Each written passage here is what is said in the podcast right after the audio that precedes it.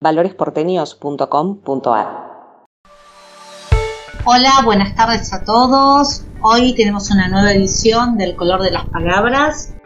Estamos reunidos los amigos de la casa y tenemos en esta oportunidad como invitado a Gustavo Cañaveral, que es arquitecto y activista social de la cuenca Matanza Riachuelo.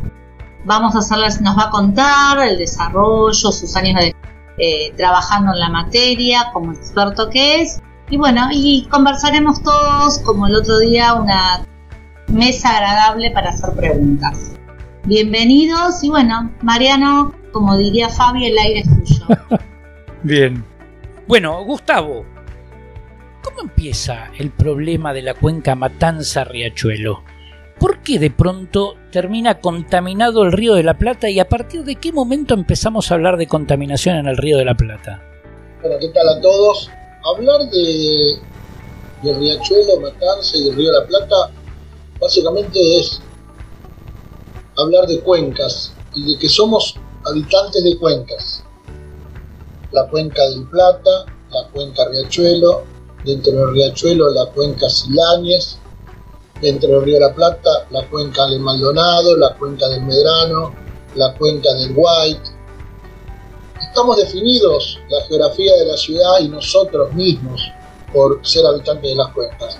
Pero venimos también de un pasado muy interesante que es los habitantes que estaban en estas cuencas, en este valle de inundación, porque es un régimen muy interesante de el reflujo de la sudestada que baja y sube todavía, y por supuesto hoy está el barrio La Boca, pero antes era el humedal del riachuelo donde se levantaba, bueno, se elevaba, se elevaba el nivel y se inundaba todo lo que hoy es la boca. La boca no existía. Ese paisaje para ambos, para ambas orillas definía una barranca. La cuenca termina justamente la barranca de la ciudad de Buenos Aires, los puntos más altos es donde terminaba la cuenca y aparece em, bueno y en este, este, este encuentro entre el río La Plata y el riachuelo los habitantes de esta cuenca eran los querandíes.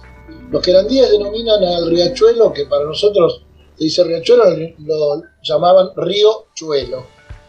Justamente la identificación las imágenes que hay de los pueblos querandíes es el encuentro entre el riachuelo y el río de la Plata, el sol, la luna, hay toda una cosmogonía, se llama, una, historia muy interesante, que es la historia de la cuenca Matanza-Riachuelo, los querandíes, la resistencia hacia los españoles, y a su vez los españoles que en la segunda, en la primera fundación no les fue bien, todos lo saben, porque los querandíes los rechazaron y se tuvieron que ir después de cinco años, y la segunda fundación de Buenos Aires, que vino de la mano de los guaraníes con los españoles que venían de Asunción y que venían a exterminar a los querandíes y a quedarse con las tierras. Entre los españoles y algunos guaraníes que vinieron con ellos para exterminarlos, se quedaron con las tierras y luego ahí la historia ya viene con la conformación de la ciudad de Buenos Aires de la 1580. Los ríos fueron justamente dedicados para los lugares de lavado de ropa, las lavadoras en el agua o los desagües de la matanza, digamos, las matanzas de los animales y los ríos que, se llenaban también con, bueno, con la, de luego de las matanzas quedaban los restos, así que toda la... Bueno, eso es, a ver, está bien, pero eh, eh, circunscribime el planteo. ¿Vos me estás diciendo que el riachuelo estuvo habitado en la época de la colonia? En la cuenca Matanza Riachuelo. No, no, pero me refiero a por eso. Pero estuvo habitado el tramo de, eh, de, río que desemboca en el río de la Plata. Sí, estaba habitado la ciudad de Buenos Aires, Mariano. Los querandíes más los tehuelches eran los pueblos originarios de la zona. Los exterminaron. De hecho, el nombre Matanza Riachuelo no es por la matanza de las vacas y de, y de los animales.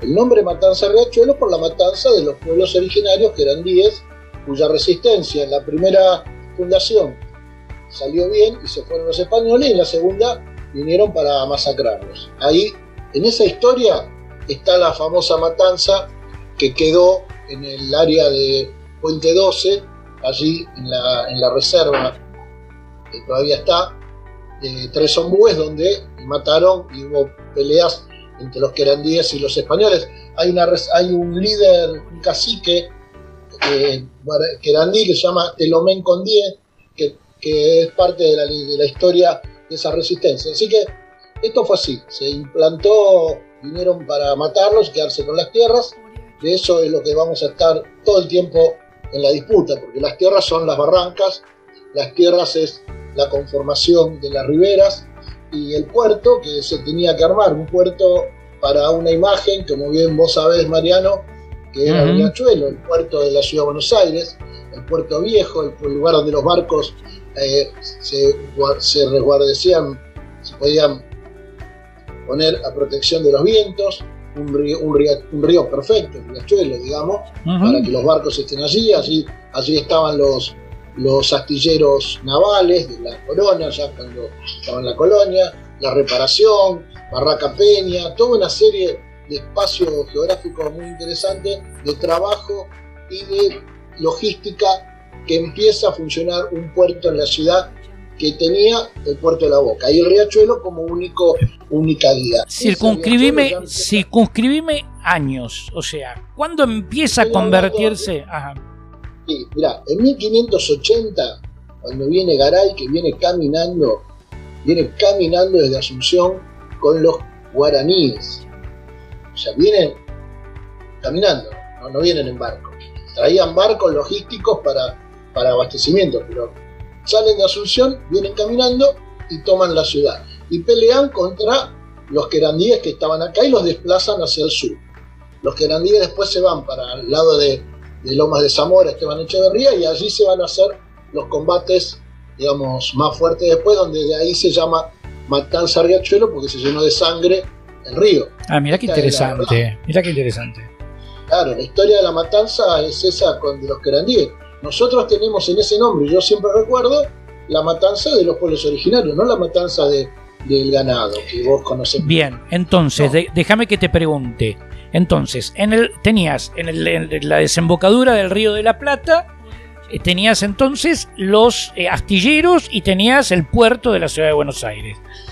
Si vos empezás a remontar el riachuelo, ¿dónde tenés la primera población indígena en esa época?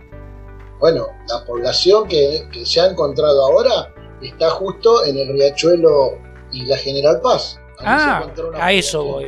Eh, Hace y poco se encontró una excavación porque no se encuentran muchas cosas. Allí se encontraron restos. Cerca del autódromo, ¿puede ser? Atrás del autódromo, en el Parque Almirante Brown, allí van a descubrir el riachuelo original. El riachuelo es un río, porque esto hay que definirlo geográficamente. El riachuelo es un río de llanura es el valle de inundación y el riachuelo tiene eso que se llama esas curvas, digamos, que son lo, eh, bueno, son curvas de un río eh, de llanura, ¿no? Esas curvas hacen que el agua vaya más despacito y bueno, llegue al río. Esas, esos meandros, que es el nombre geográfico del meandro, vienen naturalmente, pero el hombre el hombre, nosotros, como queremos dominar la naturaleza, dijimos vamos a rectificar el riachuelo para poder navegar más directo, no ir por curva. Esas rectificaciones generan problemas. Uno de los temas es que se ve rectificado desde General Paz hasta Puente La Noria y en la rectificación anularon el meandro y la forma curva del río. Entonces, cuando vos vas atrás del autódromo, ves el riachuelo original, Mariano. Ajá, mira. Ahí ves el, cauce original del riachuelo. Es muy interesante. En ese cauce original del riachuelo, atrás del autódromo, en el Parque Almirante Brown, existe hoy, se encontró por unos arqueólogos que estuvieron trabajando estos años junto a, una universidad española. Marcelo Weissel, no. No, Weissel no, otro. Un arqueólogo de ahí, de, de Villa Riachuelo, de la Comuna 8 que se llama, creo que Ulises, no me acuerdo cuánto, y, tiene ahí todo una, bueno, no, todo un desarrollo, aparte hay, líderes de este momento, de esta zona que te muestran el trabajo, muy interesante, muy interesante para verlo, Pero ahí no es el riachuelo original. Digo, ahí estaban los querandíes. Después, por el lado de Puente 12, en la, en la donde, se donde está la Ruchieri, el camino de cintura, allí también, allí se libraron los combates y de hecho ahí se encontraron restos de espadas de españoles, toda una historia, justamente en un lugar que se llama Los Tres Ombúes. Es apasionante porque ahí se hacen, se hicieron mucho tiempo la, memoria de los pueblos grandíes, se hace en un lugar que se llamaba Los Tres Zombúes, muy antiguo, y ahí se hacen los rituales querandíes de todo el Gran Buenos Aires y, las familias que descienden de los querandíes están, están, van y hacen una conmemoración una vez al año. Y después está este personaje Telomén Condie, que es digno de, de leerlo, que es un líder querandí que peleó. Y bueno, eso fue la historia. Luego viene 1580, empieza entonces la ciudad. 1582 viene, y esto no es menor, el primer barco esclavista, el primer barco negrero, Mariano. La plaza de Riachuelo y de Barraca Peña y del puerto se usaba como trampolín para vender esclavos traídos de África y se iban para el norte, para las minas, y algunos quedaban con suerte en la ciudad de Buenos Aires para hacer eh, el servicio doméstico. Eso es 1582. Barcos negreros, con un trabajo muy interesante, científico, muy bien armado, porque en ese momento hacer tráfico de personas negras era normal. Nosotros lo vemos muy mal, pero en ese momento era lo que es hoy el ganado. Era inclusive mayor negocio internacional que el ganado. Por supuesto, era un mayor negocio, era normal. Entonces vos encontrás las actas de los esclavos y los barcos que venían y la forma del palmeo, cómo los analizaban al llegar y los decía si estabas enfermo, cuarentena, bueno, todo lo que sea, y si por supuesto si estaban mal no llegaban al puerto, los tiraban en el río antes.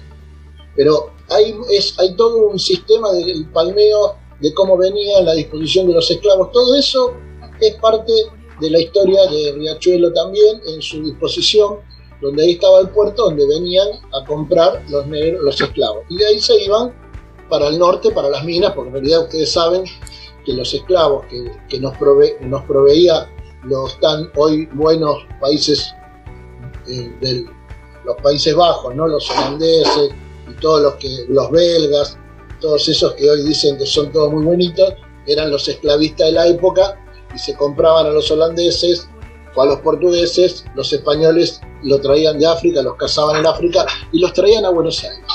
Esto fue la primera plaza, te diría así para contarlo, del Riachuelo. Por supuesto que tienen que saber que el comercio eh, oficial, que eran los negros, no había ningún problema, eh, atrás de los barcos venían abajo el contrabando, todas las cosas.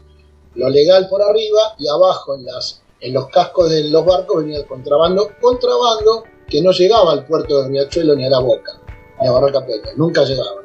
Paraban en Ensenada, el puerto natural, Ensenada se, se descargaba el contrabando y entonces entraba el barco con, con los esclavos negros para ser vendidos y eso era lo oficial. Esa disposición física del puerto de Ensenada va a marcar lo que es hoy La Plata. La, Plata y el, área hasta la, toda la ruta 6 hacia el norte porque el contrabando entraba en Ensenada y se iba por el camino, el camino real, que se llama, hasta Capilla del Señor, donde en Capilla del Señor y en San Isidro también se separaba la, la mercadería y bueno, volvía después a venderse en el centro de Buenos Aires.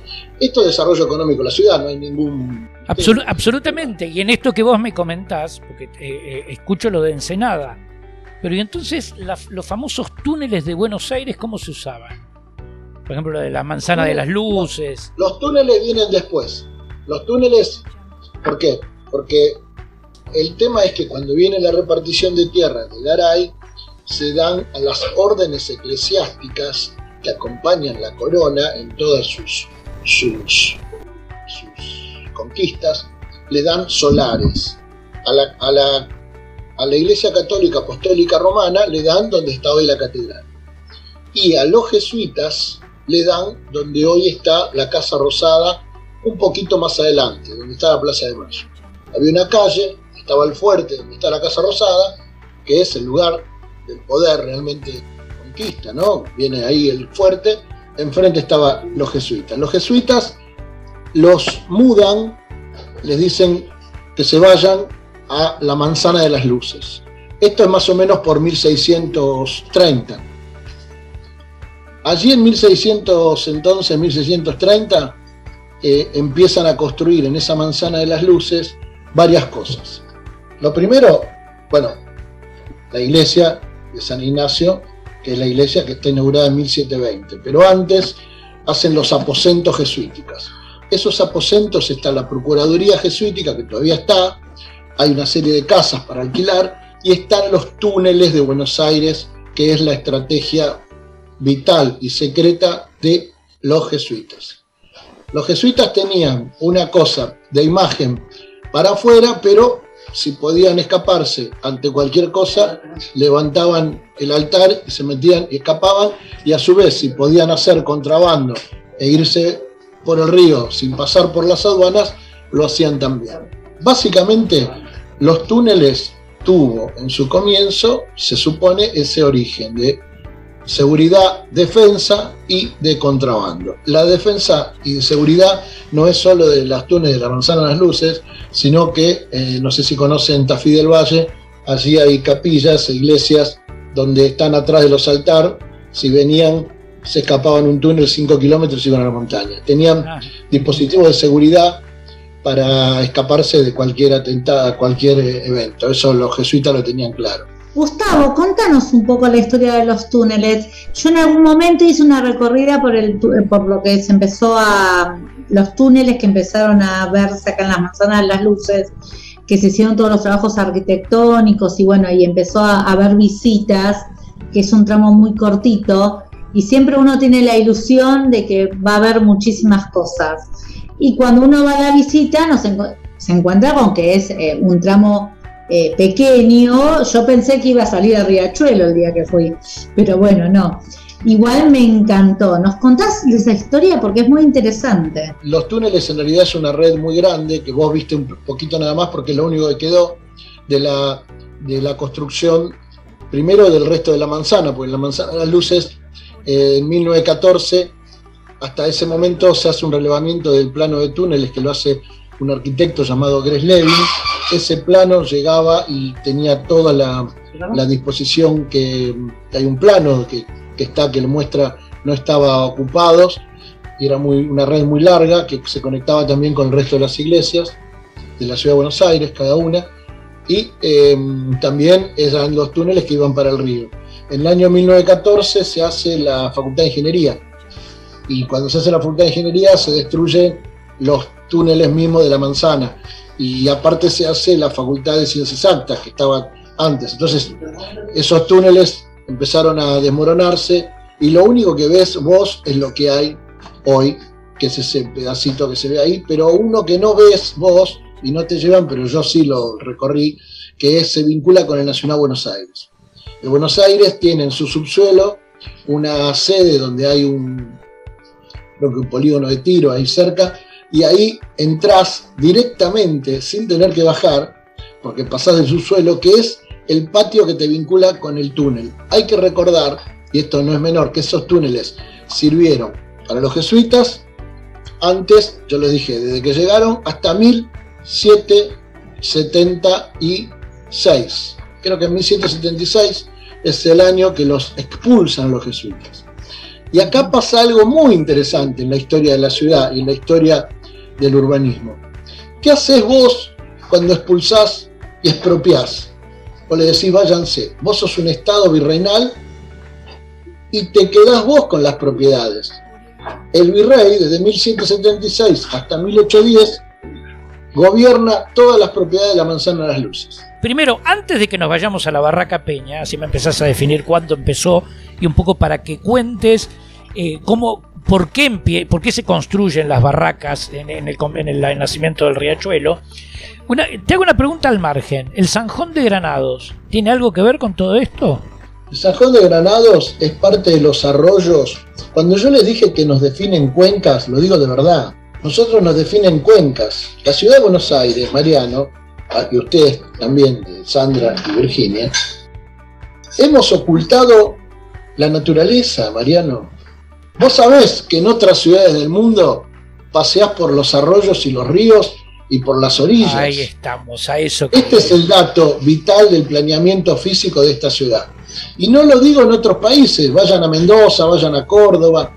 El agua aquí se utilizó como desagote de basura, cloaca, etc. Esto define el riachuelo, pero define el Zancón de Granado, define el Sildañez, define el Maldonado, define el arroyo, por eso, primero y tercero son los que los del, los Granado que están en San Telmo. Todo eso nos define. ¿Por qué? Porque hemos eh, tenido una mirada anti paisaje histórico, anti paisaje querandí, digamos. Claro, por eso un porteño cuando llega a Córdoba se sorprende cuando te atraviesa el río por la ciudad. Lo vemos ¿Y Mendoza? Y Mendoza, claro, te iba a decir también Mendoza. Yo estuve hace poco, no lo conocía y dije, no, no puede ser. Somos, la verdad, o sea, conozco otros. O sea, Riachuelo y Maldonado nos hubieran definido un corte distinto de la ciudad de Buenos Aires en la que vivimos. Por supuesto. Pero no solo el riachuelo, el Sildañez, que vos conocés bien, Mariano. La cuenca del Sildañez, que hoy la ves solo 400 metros libre. Claro, nada más. Solo 400 metros. Toda está tapada por todas esas avenidas y saben que es un desvío del Maldonado. Estamos vinculados el riachuelo con el Maldonado a través del Sildañez. Este es el dato vital. La geografía de la ciudad es impresionante, pero nos hemos encargado de taparla toda porque somos europeos, porque no queríamos saber nada con el paisaje querandí ni, ni antes de la colonia. Esta es la verdad.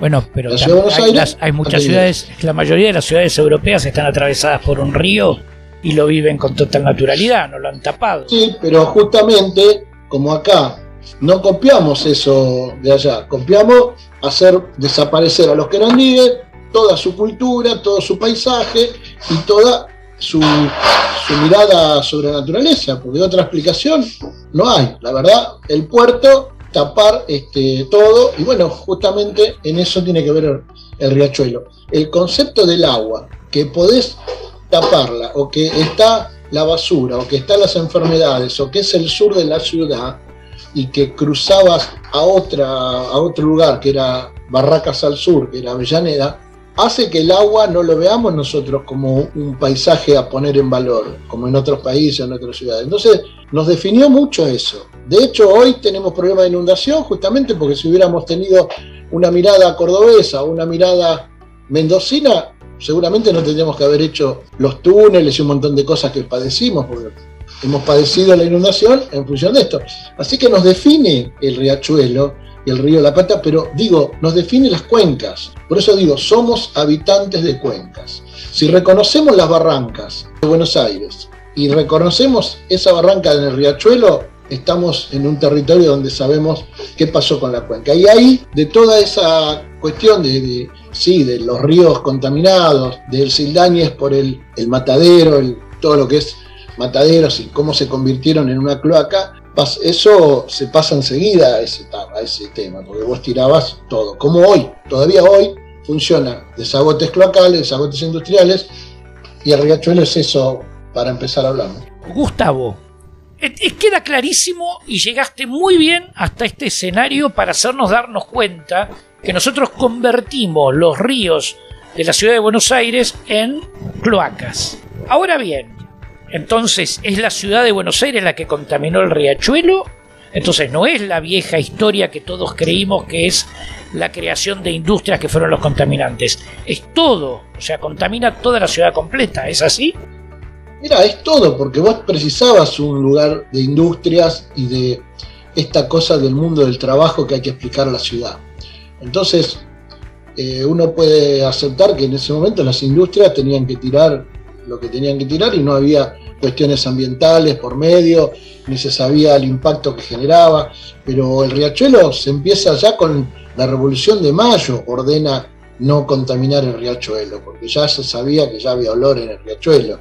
Estoy hablando de 1811. ¿Cómo, cómo, cómo, cómo, cómo? Afiname eso. ¿Cómo la Revolución de Mayo? La Revolución de Mayo, una de las órdenes que da es de limpiar el riachuelo porque había olor, porque todo ese, toda esa bueno, era un espacio de olor, de basura, de todo. En su momento era para, para tirar la, todo lo que se podía tirar por ahí se tiraba. Y claro, los saladeros y además también todos los mataderos.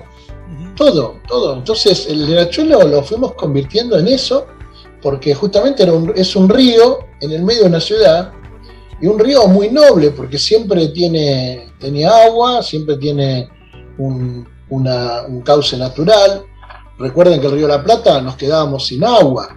Acá no había agua en el río La Plata. En momentos, justamente había que ir a buscar a los que desembarcaban, esperando los días que venga el agua, y si no, lo tenías que ir a buscar con una carreta y todo.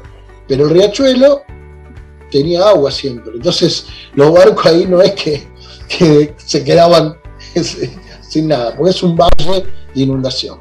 Ese valle, que justamente la barranca, es Parque Lesama.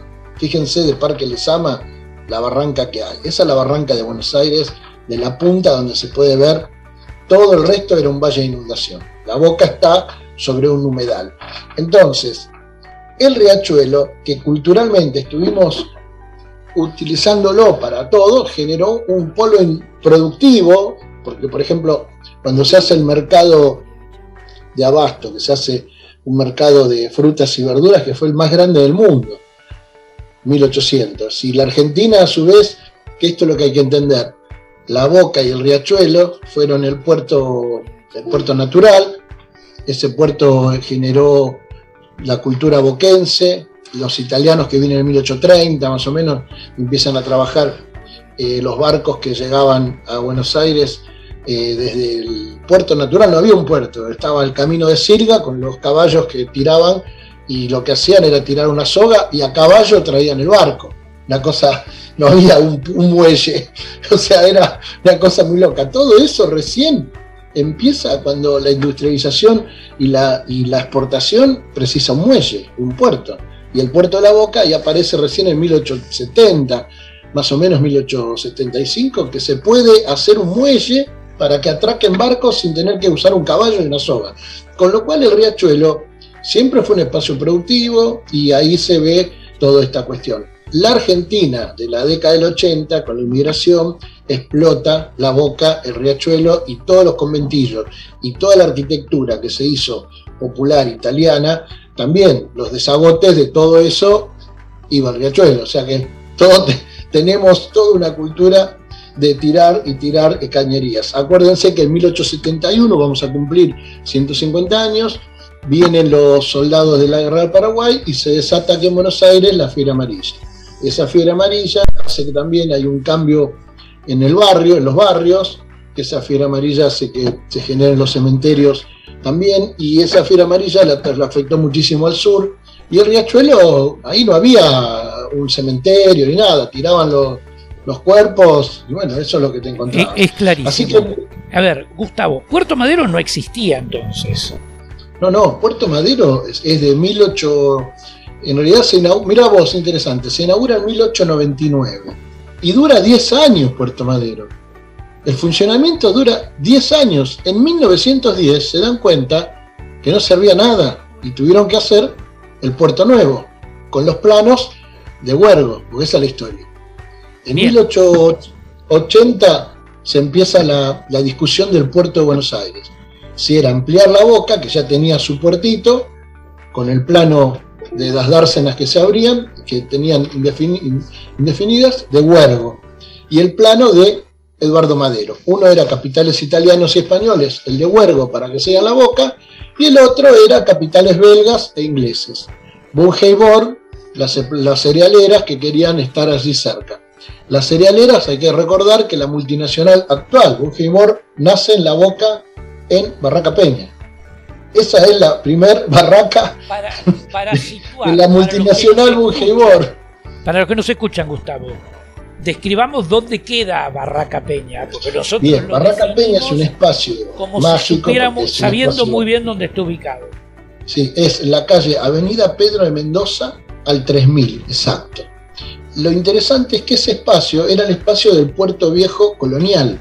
Ahí es donde bajaban los esclavos, estaba el mercado, era el espacio que daba exactamente desde el, riachuelo cuando llegaban los barcos y con el caballo de sirga y la sirga y la soga bajaban las mercaderías, los bajaban ahí. Y ahí se vendían lo que sean, esclavos o se vendían otras cosas. Desde ese lugar van derechito ustedes mentalmente por la avenida Patricios, siguen por defensa y llegan al centro del casco histórico colonial de la ciudad de Buenos Aires, que es defensa e Humberto Primo.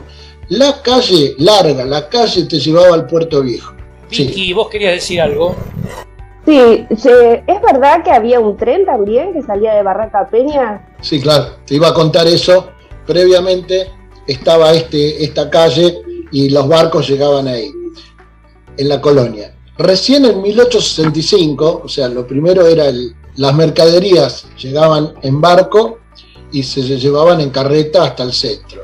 En 1865 se inaugura, 1865 se inaugura el, ferrocarril desde Barraca Peña hasta el puerto de Ensenada. Aquel puerto que les dije que era de aguas profundas naturales para bajar las mercaderías. Se hace un tren para el puerto.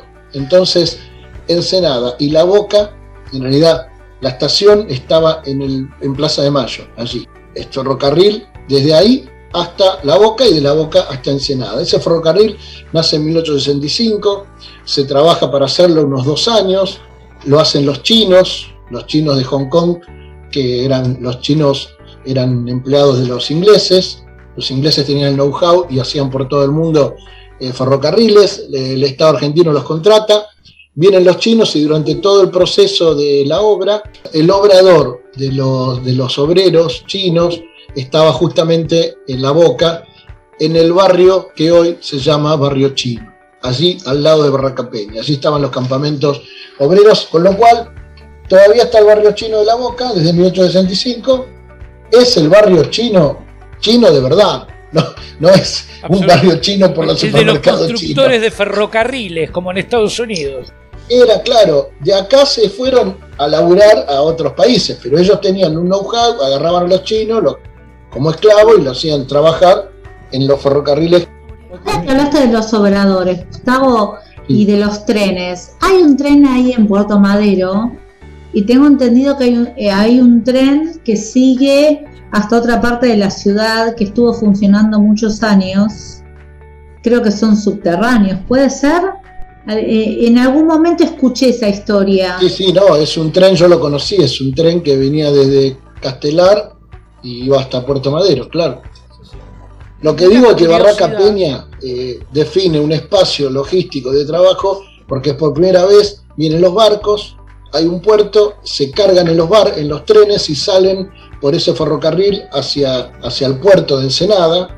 Entonces ahí el puerto, ahí aparece un puerto más o menos de la ciudad, porque la definición era que la ciudad, no había un puerto otro que Ensenada y Barraca Peña como enlace de tren. La definición acá se da cuando las provincias argentinas, y una de las provincias argentinas, la provincia de Buenos Aires, deciden hacer una capital. Cuando deciden hacer una capital, la provincia de Buenos Aires cede el territorio actual y entonces hay que hacer un puerto en la ciudad. En 1880 se define y se discute en el Congreso, no agarremos el puerto de La Plata, de, perdón, de Ensenada, que es de la provincia de Buenos Aires. Ustedes tienen que saber que en 1865 el puerto era de la provincia de Buenos Aires y que en 1880, cuando se decide la capital en la ciudad de Buenos Aires, había que hacer dos cosas. Primero, una ciudad nueva que sea capital de la provincia, y ahí se decide hacer La Plata. La ciudad de La Plata es de 1882. Es decir, que la ciudad de La Plata primero tuvo un puerto y después una ciudad. Y la otra definición política era hacer un puerto a la ciudad de Buenos Aires que nos dejó la provincia.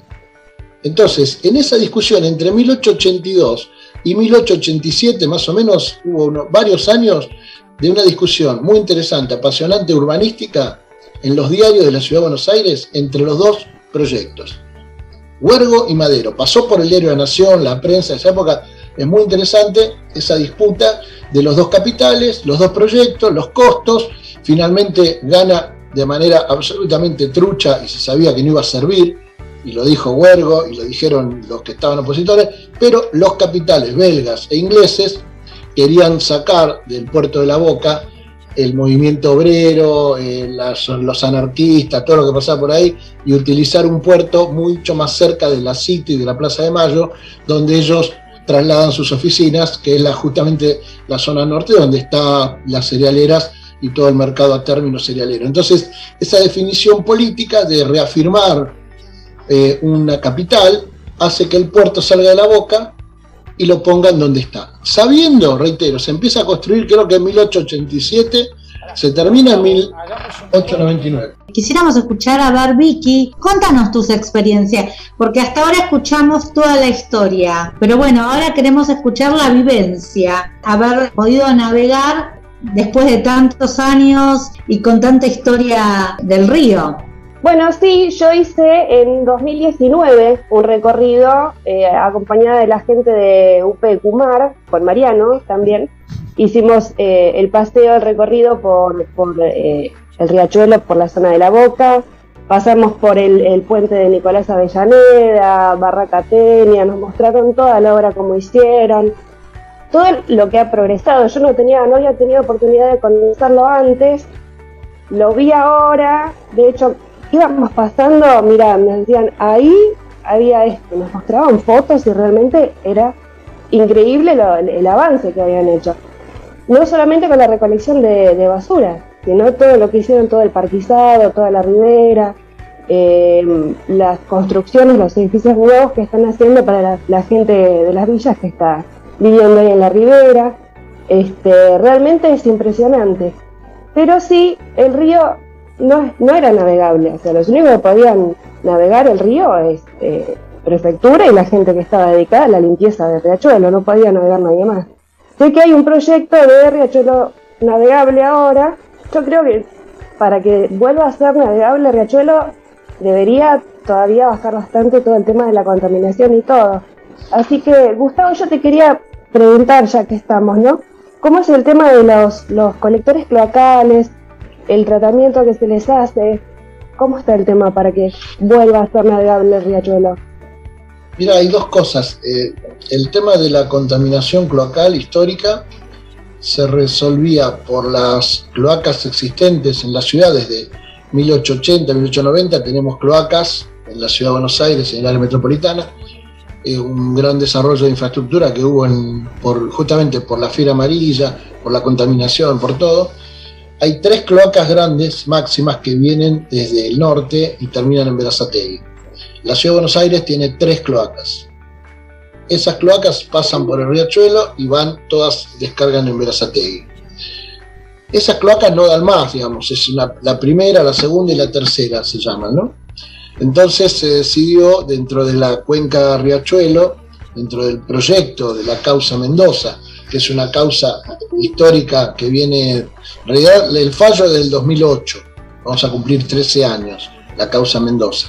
Pero en realidad todo el proyecto de Riachuelo viene desde el 89, con Menem, una señora María Julia, querer la extensión después de Puerto Madero hacia la Boca y hacia el norte, eh, las limpiezas de Riachuelo que se iba a hacer en mil días, te acordarás Mariano, toda una serie de cosas que quedó que era un riachuelo que se podía limpiar, usarlo, bañarse, eso nos decían Menem y María Julia, y en realidad era toda una ficción que lo que hizo fue generar, sí, créditos, estudios, y en, la, en el siglo XXI, eh, después de la presentación de la causa de vecinos, donde estaba Beatriz Mendoza con vecinos de Villa Inflamable por contaminación del polo petroquímico de 44 empresas y afectando la salud, la presenta en el 2004 en el 2006 la Corte empieza a trabajar con los tres estados para que le digan qué era lo que iban a hacer y desde ahí sale la ley de Acumar en el 2006 y en el 2008 el fallo. Ese fallo dentro de las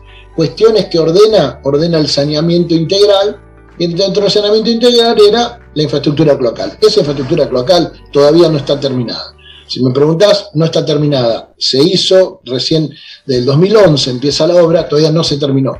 Y lo más grave que no se terminó tampoco son obras, instalaciones que tenían que hacerse que no dependían de estas cañerías, con lo cual se sigue contaminando. Eh, los pluvios cloacales de los barrios de la cuenca del Silañe son las que van al riachuelo directo por problemas de no terminar infraestructura que no dependía de este caño. Eso es responsabilidad del gobierno de la ciudad desde hace 13 años, estaciones de bombeo de Carrillo, infraestructura de Sildañez, absolutamente olvidado, que realmente todavía falta. Que si me preguntás, el sistema Riachuelo es un sistema fantástico, es una obra monumental, un túnel que va, una tunelera que sale desde, desde, desde la General Paz y sale a 12 kilómetros al río. Ustedes creo que la vieron, pero es una obra muy interesante, muy, muy importante. La pregunta siempre es, ¿esta obra para quién es? ¿Para quién es? y esta es, Gustavo, lo dejo ahí. Gustavo, antes de que avances, así lo ordenamos. Justamente sobre esta obra, ¿no es para vos la obra que va a permitir realmente el saneamiento del riachuelo? Porque, a ver, yo sí estuve en la obra, inclusive bajé al túnel a 60 metros de profundidad, porque después sale este, se prolonga 12 kilómetros, tengo entendido, en el Río de la Plata. o sea, te pido que vos la describas, ¿no? Yo te digo mi vivencia en este caso. Pero ¿no es la solución de fondo del riachuelo?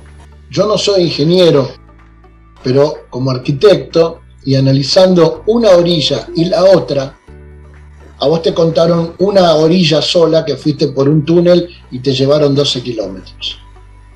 Pero no te contaron la otra orilla, cómo se trata la provincia. No te dijeron que de enfrente de ese caño se decidió que la provincia de Buenos Aires tenga para resolver las cloacas plantas de tratamiento, Mariano.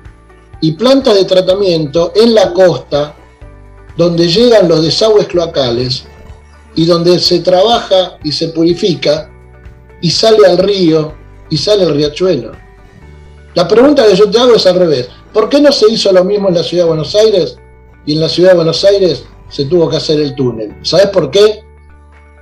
Las dos soluciones tienen que ver con, las dos tienen que ver con el saneamiento. Pero la pregunta es, ¿a vos te mostraron las de la orilla del otro lado? ¿Cómo son? No, pero la explicación es que del lado de la ciudad de Buenos Aires lo que no das más es el sistema cloacal. Y por eso pero yo te lo resuelvo con plantas de... Pero Mariano, yo te lo resolvía con plantas de tratamiento como las que tengo en Lanús, en Avellaneda y en Lomas. ¿Por qué me haces la tunelera? por, por, qué, ¿Por qué no se optó por ese sistema? Bueno, yo te lo digo por qué. Por el valor de las tierras, Mariano. Lo que te dije cuando vinieron los españoles contra lo, con los querandíes, lo que piden son las tierras. Una planta de tratamiento en la orilla perdés 10 hectáreas, de 6 a 10 hectáreas porque son piletas, yo las conozco, son impresionantes, donde tratás todo y de ahí sale limpita el riachuelo. ¿Vos podés perder 6 hectáreas en la ciudad de Buenos Aires? ¿Estás dispuesto a perderlas como las pierden en Lanús? No las pierden, para mí las ganan, porque es una enseñanza pedagógica, cómo se tratan los desechos, en partes del mundo se muestra eso. O sea, para resumir lo que me estás queriendo decir, la ciudad optó por hacer un sistema cloacal que lleve todo esto hasta Dock Sur y recién se trate ahí, llevando todo hacia 12 kilómetros de distancia. Ahí te Esa es la crítica que hago. Mientras que... Esa es la crítica que hago. Bien. Ahora... Y, es, y esa crítica no es menor. ¿Por qué? Porque vamos entonces a discutir cómo se tratan los desagües cloacales en las ciudades.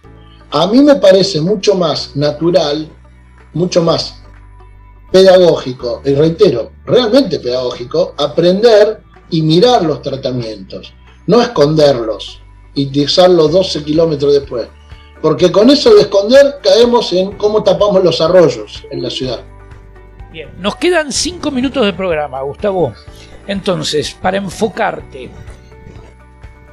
quiero que me hables de tu proyecto de navegabilidad del riachuelo, tu proyecto o tu grupo de trabajo.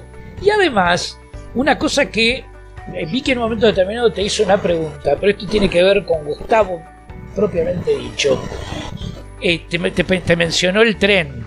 Y antes de que nos enfoquemos en el proyecto de navegabilidad, quiero que cuentes lo que hiciste en Barraca Peña, trasladando un vagón de tren. a ver, contánoslo vos. Cuando era funcionario de, de la unidad ejecutora. Fuimos funcionarios con Mariano de la unidad ejecutora de turismo de La Boca una experiencia muy interesante y dentro de las cosas que hicimos fue poner en valor todo el área Barraca Peña y dijimos vamos a celebrar los 150 años de la creación del ferrocarril en la Argentina. ¿Cómo lo hacemos? Vamos a juntar a la presidencia de Nación con el gobierno de la ciudad. ¿Cómo lo hacemos? Fuimos al AVE, a la administración y le dijimos, queremos hacer, inyectar esto y transformarlo en un centro cultural. Queremos traer dos vagones culturales que ustedes tienen allá en un lugar, traerlos, ponerlos acá, arreglamos la estación, la ponemos en valor, le ponemos el cartel y esto es el Centro Cultural Barraca Peña para los chicos pobres del barrio de La Bosca. Y eso lo hicimos con el gobierno nacional. El evento fue magnífico porque estaba, por la, bueno, estaba el gobierno nacional y estaba el, intendente, el jefe de gobierno de la ciudad, Tellerman, e hicimos el homenaje a los 150 años de la creación del ferrocarril un barco ahí sí que hay también, eh, era parte del sistema ferroportuario, fue muy lindo. Y bueno, eso sí, lo hicimos nosotros, claro, pusimos en valores. Quería que lo contaras. Y ahora que nos quedan tres minutos, por favor, contanos el proyecto de navegabilidad del Riachuelo. Bueno, a mí me tocó navegar también eh, el Riachuelo y cuando navegamos, si bien yo pasaba todos los días por el Riachuelo, porque el, tema del Riachuelo a su vez es la cotidianidad, ¿verdad? Yo era de Lanús, todos los días estudiaba en el Krause y después tuve que ir a la facultad, entonces trasladar todos los días el Riachuelo para mí era parte interesante, los barcos y todo, llegué a ver un montón de barcos. La navegación hace eh, una, una, cosa que nadie pensó que se iba a cancelar la navegación. Y cuando se canceló la navegación, a raíz de que peleamos los vecinos contra un puente que quiso hacer Macri allí en, en Patricios, en la avenida Patricios, un puente que era instalar el puente de la mujer. El proyecto de un puente para cruzar el riachuelo lo instala Macri y nosotros hicimos una audiencia pública y eh, nos opusimos y conseguimos que no se haga. ¿Por qué decíamos? Porque eso iba a afectar la navegabilidad. A partir de eso es que después el juez Armela, por la Corte Suprema, dijo, ah, afecta la navegabilidad, bueno, entonces no se navega más. Esa es la verdad. Fue una reacción judicial a, una, a un éxito popular de decir, no queremos este puente y no queremos Puerto Madero acá, que era poner el puente de la mujer allí en el medio de la boca. Nosotros queremos otro puente. Le dijimos que nosotros queremos otro puente y es el puente que está, para que lo sigan, en el blog Proyecto Riachuelo.blogspot, que es el, el puente que nosotros queremos y que tomamos como parte de también la gestión que tuvimos en turismo. ¿Qué se trata el proyecto? Básicamente, ante el no se navega más del juez Armela y de la Corte, nosotros proponemos creativamente la navegación completa. Y lo decimos no de palabras, sino que dibujamos y recorrimos todo el río. E hicimos un proyecto que se llama El Riachuelo Navegable es Corredor Turístico Productivo Ribereño. Así se llama, así en el blog se puede encontrar, ahí van a ver los planos, ahí van a ver la memoria descriptiva con esto de los querandíes que le dije, cómo se vincula Decime exactamente cuál es el link del blog. El blog se llama proyectoriachuelo.blogspot.com.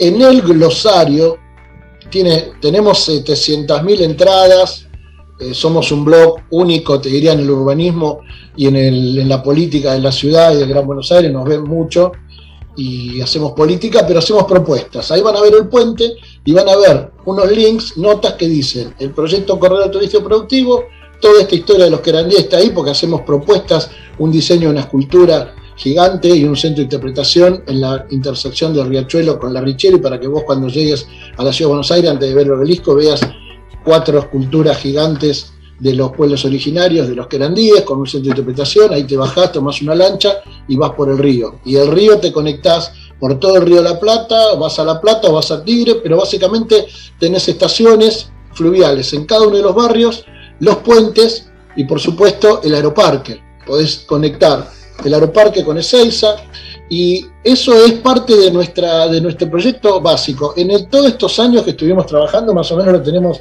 de hace 10 años que lo hicimos, eh, nos hemos encontrado con fascinante, mucha gente avalándolo, así que tenemos mucha llegada y, y la gente toda quiere navegar. Nosotros no entendemos otra manera de recuperar los ríos, salvo como está la realidad legal de la causa, que es no se quiere navegar más. Así que a lo que dicen que no, nosotros proponemos con creatividad la navegación integral. Bueno, tenemos que ir finalizando el programa, indudablemente. Y qué cosa loca, ¿no? Nos decimos porteños y le escapamos a la navegabilidad, ¿no? Este, y aún así. Bueno, Gustavo, maravillosa esta entrevista, maravillosa esta reunión. ¿Algo que quieran agregar, Vicky, Sandra? Interesantísimo, Gustavo. Bueno, vamos a, a entrar al blog para interiorizarnos más de todo tu proyecto e invitarte nuevamente para que en otra oportunidad podamos seguir conversando y quizás armar alguna mesa de debate con algunas otras personas que también estén eh, que están interesadas en el tema y que bueno que podamos podamos no sé si discutir pero por lo menos cambiar ideas de uno y otro lado. Así que más que invitados igualmente Virginia, más que invitada para seguir contando tu experiencia, que en, esta oportunidad quizás te quedas, eh, contaste solo una parte, estoy segura que tenés mucho más para decirnos. Así que estás nuevamente invitada para cualquier otro momento. Un placer escucharos ambos. Si querés comunicarte con nosotros, lo podés hacer a través de valoresporteños con ni.gmail.com Nuestras redes, Valores Porteños en Facebook, arroba Valores Porteños en Instagram y en nuestra web valoresporteños.com.ar.